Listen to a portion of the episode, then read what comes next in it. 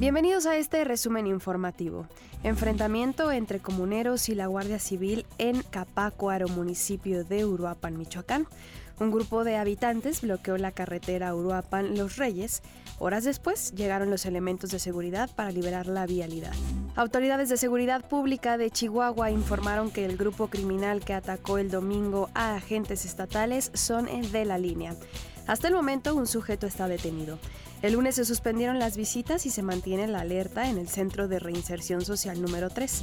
Al menos dos personas resultaron heridas luego de que a plena luz del día unos sujetos dispararon contra tres carnicerías de la colonia Solidaridad del municipio de Tultitlán en el Estado de México.